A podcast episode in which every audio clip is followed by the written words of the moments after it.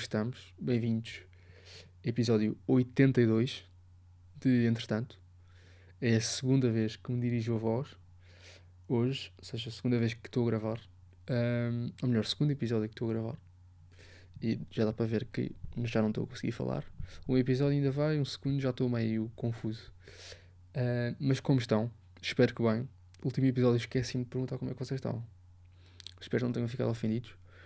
Uh, prometo que vou tentar que não se repita.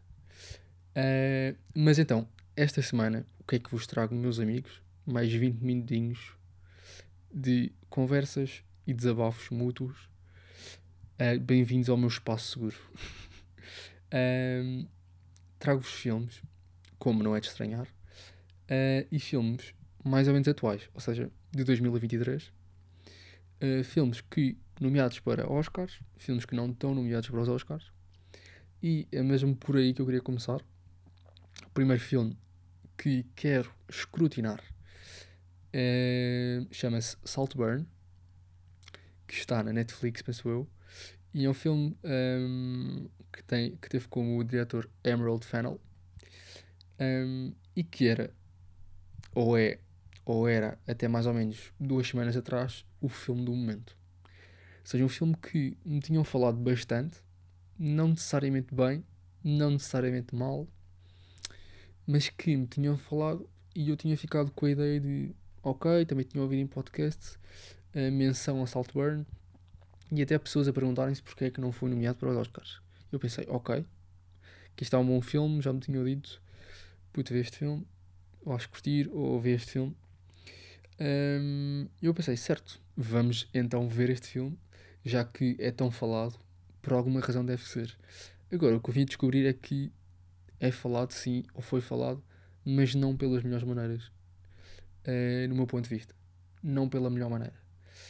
Uh, o que é que eu quero dizer com isto? Começando um bocado pelo início, uh, elenco bom, Jacob Elordi, conhecido, papel em Eufória, um dos principais, curti. Um, acho que é bom ator, e depois o principal uh, neste filme, Saltburn, é o Barry Keoghan. Espero estar a dizer bem o nome. Ehm, que é um ator que eu já conhecia relativamente bem. Uh, do filme Banshees of Inisherin, que foi nomeado para Oscar de melhor filme o ano passado. Ehm, e, ou seja, um dos meus filmes preferidos de sempre, Banshees of Inisherin. Aquele o tal filme que se desenrola uh, na Irlanda. Um, e vim descobrir que neste filme ele desenvolve mais ou menos a mesma personagem em termos de personalidade, ou seja, é também um homem triste, é meio melancólico, que tem desgostos na vida e então pronto, e, e tem o coração partido. Um, mas eu acho que ele, e distanciando um bocado desta, desta qualificação, acho que ele é um ótimo ator e desempenha bem os seus papéis e acolhe bem, por exemplo, no Benches of Inisherin, pá, muito bom, ou seja, a falar, falava de forma relutante, meio gago, super tímido, uh, mas muito bem, que vais ver entrevistas ou papéis em outros filmes e ele é completamente diferente. Portanto, eu acho que ele entra, entra sempre nas personagens muito bem. Um, o que é que acontece? Eu não gostei deste filme. Uh, sendo muito direto, o mais direto possível, uh, eu não gostei deste filme. Acho que é um filme feito para chocar. E o que as pessoas me tinham falado uh, e o porquê de se falar tanto deste filme é exatamente por isto. É porque é um filme que choca, que tem cenas que chocam, que tem cenas nojentas, a palavra é nojentas, nada aprazíveis ao olhar das pessoas. Um, se calhar, ou seja, se calhar não, mas criativo, se calhar, primeira vez que isto foi recriado um, num filme. Uh, coisas aqui que eu nem sabia que tinham acontecido na realidade, mas também aconteceu na realidade e até foi passado para filme. Um, mas que pá, não vejo valor. Não vejo valor. Acho que o filme tem vários problemas. É, talvez o fim seja o pior. pior dos problemas uh, e a melhor das soluções para acabar uh, com uma tarde deprimente e muito mal, porque as expectativas eram, eram bastantes. Um, pá, mas o filme, ou seja, desde o início até ao fim, não tem substância nenhuma. Tu pensas que, ok, isto pronto, agora só pode melhorar, ok, vamos, estamos a chegar ao fim, tem de haver. Porque tu chegas ao fim e pensas, ok, tem de haver alguma conclusão, tem de. Pronto, como em todos os filmes, não é? Mas neste especificamente porque o filme está a ser um bocado entediante, uh, sem forma, nem substância. O conteúdo era muito superficial, e é muito superficial. Discutem-se as questões mais básicas da vida, como. como ou seja, eu quero explicar, mas não quero dar bem spoilers. Mas o filme, no fundo, gira à volta de dinheiro. Ou seja, a mensagem final deste filme é dinheiro. E fazer tudo para arranjar dinheiro. E fingir que uh, gostamos de uma pessoa, fingir que estamos enturmados com essa pessoa. E mentir, sobretudo. Uh, no fundo, o que o filme quer dizer é vale tudo por dinheiro. Literalmente, vale tudo por dinheiro. Um, e pronto, e todo ou seja, o filme mostra todo o caminho da personagem a enturmar-se num grupo e a depois esse grupo a, desfazer-se a pouco e pouco. Mas no início até parecia mais ou menos bom, ou seja, com uma crítica, uma boa crítica aos ricos, que seja, têm conversas que não fazem sentido, têm regras de etiqueta que, ou seja, entre situações absurdas uh, tentam manter essas regras de, de, etiqueta, mas não faz sentido nenhum porque são completamente desproporcionadas para a situação em que estou a viver. Exemplo, um, não sei, está a acontecer algo de mal lá fora, as pessoas estão a jantar e a regra é não podes sair da mesa. Ou tens de puxar temas, não sei. E depois, outro traço daquilo que eu estou a dizer é, por exemplo, em conversas, tem de ser, ou seja, falam com uma pessoa, então falam mal da outra, e então quando estão a falar com a pessoa anterior, já está tudo bem, estão a ver? Se calhar foi um bocado confuso. O que quer dizer é, falam com uma pessoa bem e depois falam mal dela nas costas e vice-versa. Um, e pronto, é um bocado a estereotipar.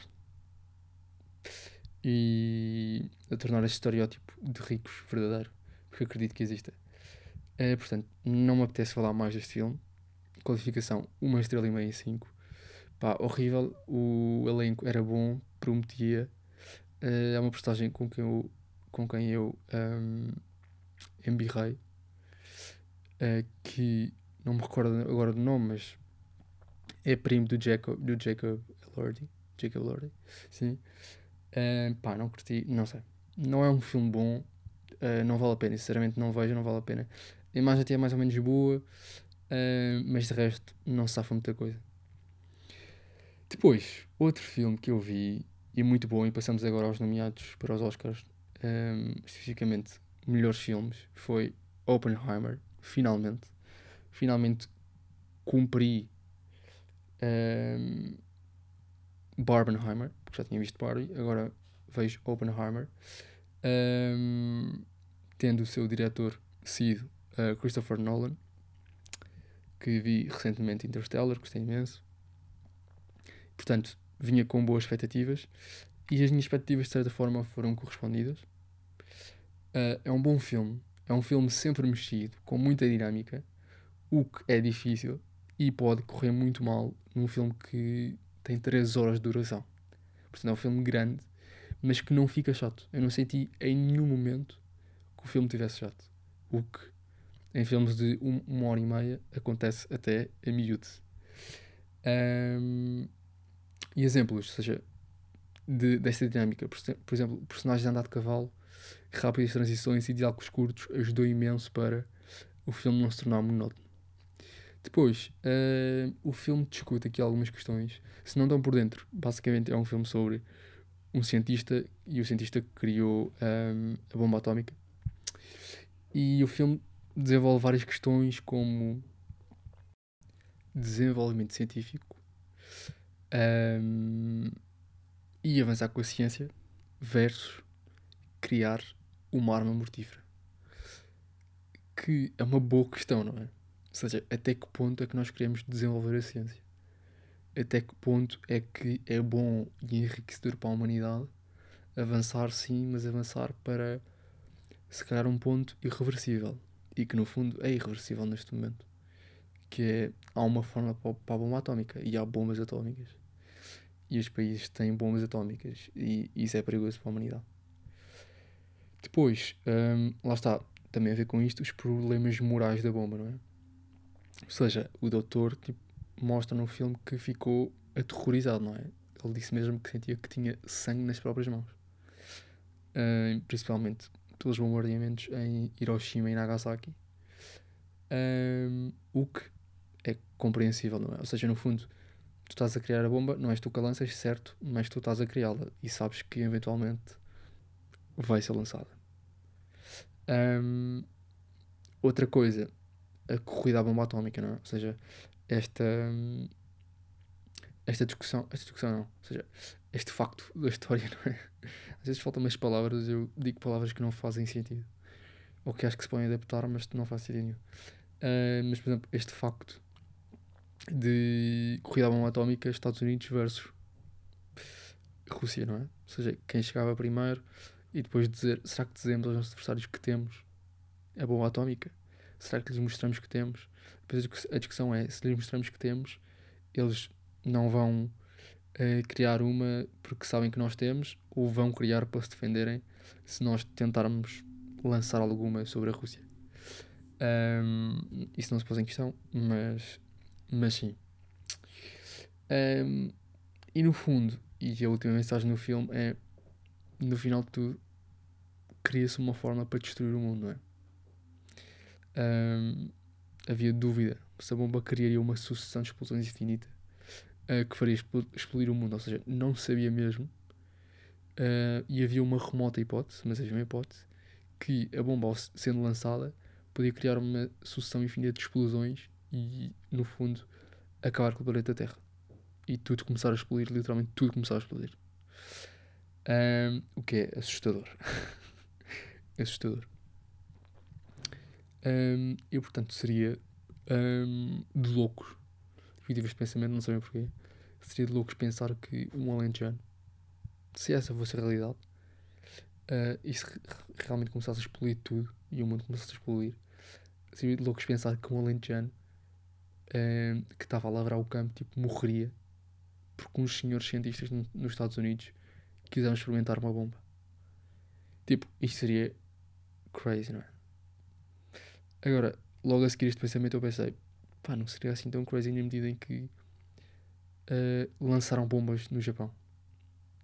E foram estes mesmos senhores, não realmente os cientistas, mas o presidente dos Estados Unidos à altura, que decidiu lançar as bombas sobre o Japão. Portanto, uh, isto tornou-se efetivamente realidade. E pronto, e depois o filme explora um bocado esta mistura de do Oppenheimer, do Dr. Oppenheimer, de ser cientista, mas também misturar-se com política. Ele teve algumas questões nos Estados Unidos, não, não foi bem visto por ter ligações ao Partido Comunista, pelas pessoas que rodeavam terem ligações ao Partido Comunista, nomeadamente irmão, mulher, um, ex-mulher, não, não sei se era ex-mulher, mas ex, um, ex-companheira.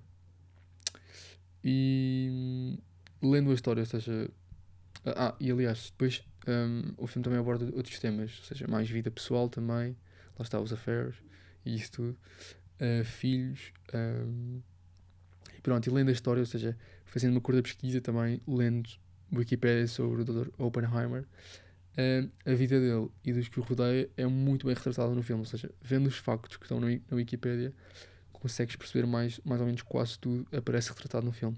Também para um filme de 3 horas, um, esperava-se que tivesse bem retratado a sua história. Um, e pronto, é um filme que atribuo 4 estrelas. É um bom filme. Reitero, é um bom filme. E é bom candidato a ganhar o Oscar de melhor filme. E não sei se ganhará ou não, efetivamente, este prémio. Mas pronto, mais à frente já discutiremos. Quero só antes falar uh, do outro filme que vi. Foi Anatomy of a Fall. Anatomia de uma Queda. Também nomeado a melhor filme ao Oscar Melhor Filme uh, e que foi directed by Justine Triet. Agora não sei se é Justine Terrier, não sei se é francês. O filme é, fran... ou seja, é falado em francês. Um, e tem vários apoios de, de, de investimentos franceses. Um, e, e, o que é que eu tenho a dizer sobre este filme? Para quem adora séries de advogados, meus amigos, este é o filme. Para quem adora Suits, para quem adora séries de julgamentos, este é o filme, vocês vão adorar. Para vocês vai ser excelente. Agora, para mim, como eu já estou um bocado saturado deste tipo de assunto, e no fundo vejo filmes para fugir a esta realidade, que é a advocacia, julgamento e direito, um, eu não quero ir ao cinema para pensar nisto, estão a ver? Eu não quero chegar-me, sentar-me numa cadeira confortável de cinema e pensar vamos lá ver um filme e depois dão-me, atiram-me leis à cara e julgamentos. Uh, e portanto, eu não sabia nada, eu não fazia ideia o que é que ia acontecer no filme. Um, pá, e, e não curti por causa disto. Não curti por causa do conteúdo, no fundo. Não curti. Primeiro, não gosto muito de estas séries e estes filmes de há uma morte e vamos lá descobrir quem é que foi o assassino e vamos tipo pistas. Ou seja, isto não é o meu estilo de filme. Um, não me cativa muito. Mas para, para as pessoas a quem cativa este tipo de coisas, este tipo de interesse, este tipo de filmes, este tipo de séries, eu consigo reconhecer que o filme é incrível. Porque aborda todos estes assuntos de várias perspectivas, uh, com certa genialidade. E portanto, o filme é muito bom nesse sentido, nesse sentido de escrutínio de, da morte da pessoa, de como morreu, quem pode terá ter sido o autor, foi suicídio, não foi. Uh, ou seja, o filme trata sobre isto e portanto vejam se estão interessados nisto. É um filme que atribuo duas estrelas, lá está. Conteúdo não gosto, mas reconheço que está bem feito tem bons tempos de silêncio, os atores dão-lhe bem, dão-lhe bem, principalmente a criança, dá-lhe muito bem. Um, e reconheço, reconheço que é um bom filme. Conclusão uh, destes três filmes, pronto, Saltburn nem falar, Anatomia of a Fall também não há muito a dizer, foi aquilo que eu acabei de, de explanar. Agora, Oppenheimer, lá está nomeado, creio que a 14, 14 nomeações para Oscars. Um, o que é que eu acho? Para mim, dos 5 filmes que já vi, por fim, que continua a ser o melhor e o que para mim ganharia Best Picture. Contudo, hum, eu acho que a malta não está para aí virada. Daquilo que eu tenho ouvido, feedbacks assim, eu acho que a malta está mais inclinada para ganhar efetivamente o melhor filme, Oppenheimer. Com tristeza minha, mas compreendo e não acho injusto porque também é um, um bom filme. Portanto, não, não me sentiria assim tão injustiçado. Mas, mas sim, passemos a, a culturas.